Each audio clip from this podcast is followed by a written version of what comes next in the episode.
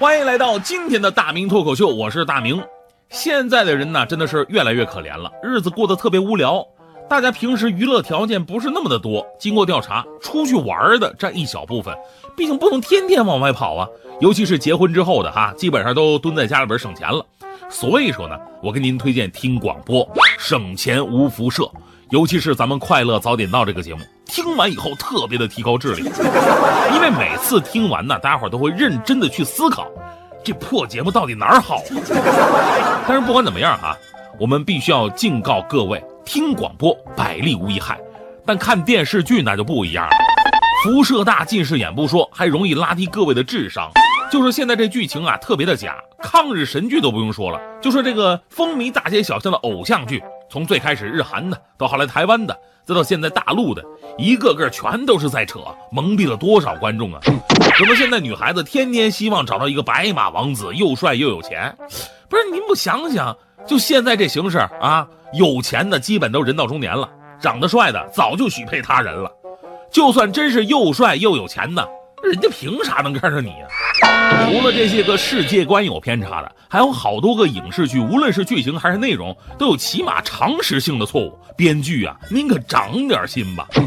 想当年张纪中的《天龙八部》，男主角萧峰失手打死了爱人阿朱，然后您看吧，萧峰大踏步上前，紧紧抱着奄奄一息的阿朱说：“阿朱，你先别死，你先别死啊！”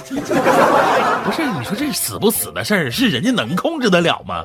人家如果真能控制的话，谁想死啊？还有那些琼瑶剧，台词那叫一个小白呀啊！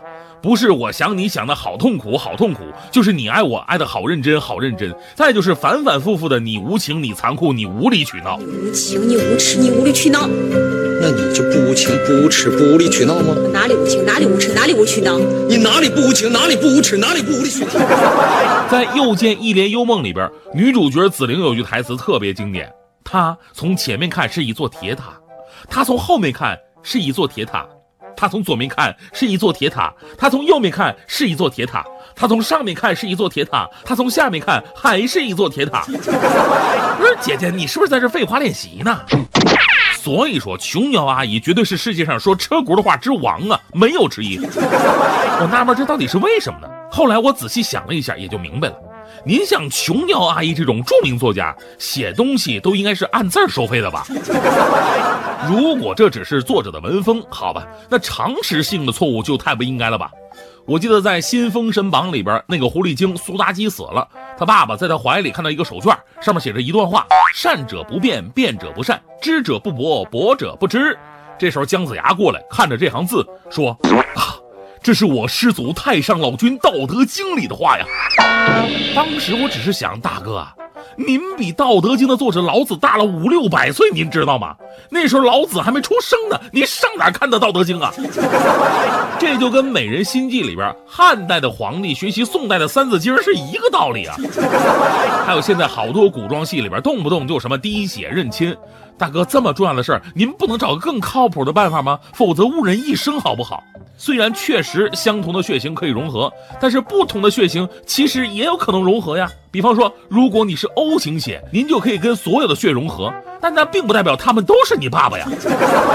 再说一个更大的漏洞，一个孩子两个亲人，他的血型有可能随妈妈，也有可能随爸爸。如果父母血型一个 A 一个 B，那么这个孩子铁定跟其中一个是不融的呀。天哪，这得多少冤假错案呢？除此之外，影视剧也应该肩负起尊重历史、探索历史的责任，也不能人云亦云。别人拍的古代什么样，那我就拍什么样；别人拍的宫廷什么样，我就拍什么样。这样很没有探索精神，很容易跑偏，好吗？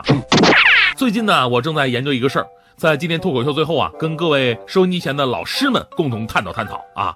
现在最热的就是这个宫廷戏，拍的跟偶像剧似的，说话呀文绉绉、软绵绵的。难道这就是以前清宫里的人说话的方式吗？嗯，我觉得应该不是这样。我有我的看法。满清的老祖宗努尔哈赤是建州女真部落的首领，建州女真是女真人三个分支当中的一个，主要分布在牡丹江和松花江流域，而且女真整个部落从五代十国的时候开始就扎根在这儿。就告诉我们一个非常深刻的道理：努尔哈赤是纯东北爷们儿，我老乡啊。到现在，满族的最大聚居地也就在东北。当年清朝的皇帝应该是从东北闯关进到北京城的，所以呢，我得出一个结论：清宫里边应该流行的话呀，是我们东北话。他们的对话应该是这样的：鳌拜呀，你别在那瞎白活了，整天呜呜喳喳玩呢。皇阿玛，你干啥玩意儿呢？儿臣陪你打会儿麻将啊。我说各位爱卿啊。别老干那些毛愣生光、秃噜反账的事儿了啊！你们可让朕省点心吧！皇上啊，老臣实在是跪不动了，波棱盖都跪秃噜皮了。你若安好，便是晴天；你若嘚瑟，我找人削你啊！你看，这才是应该我们真正的宫廷范儿啊！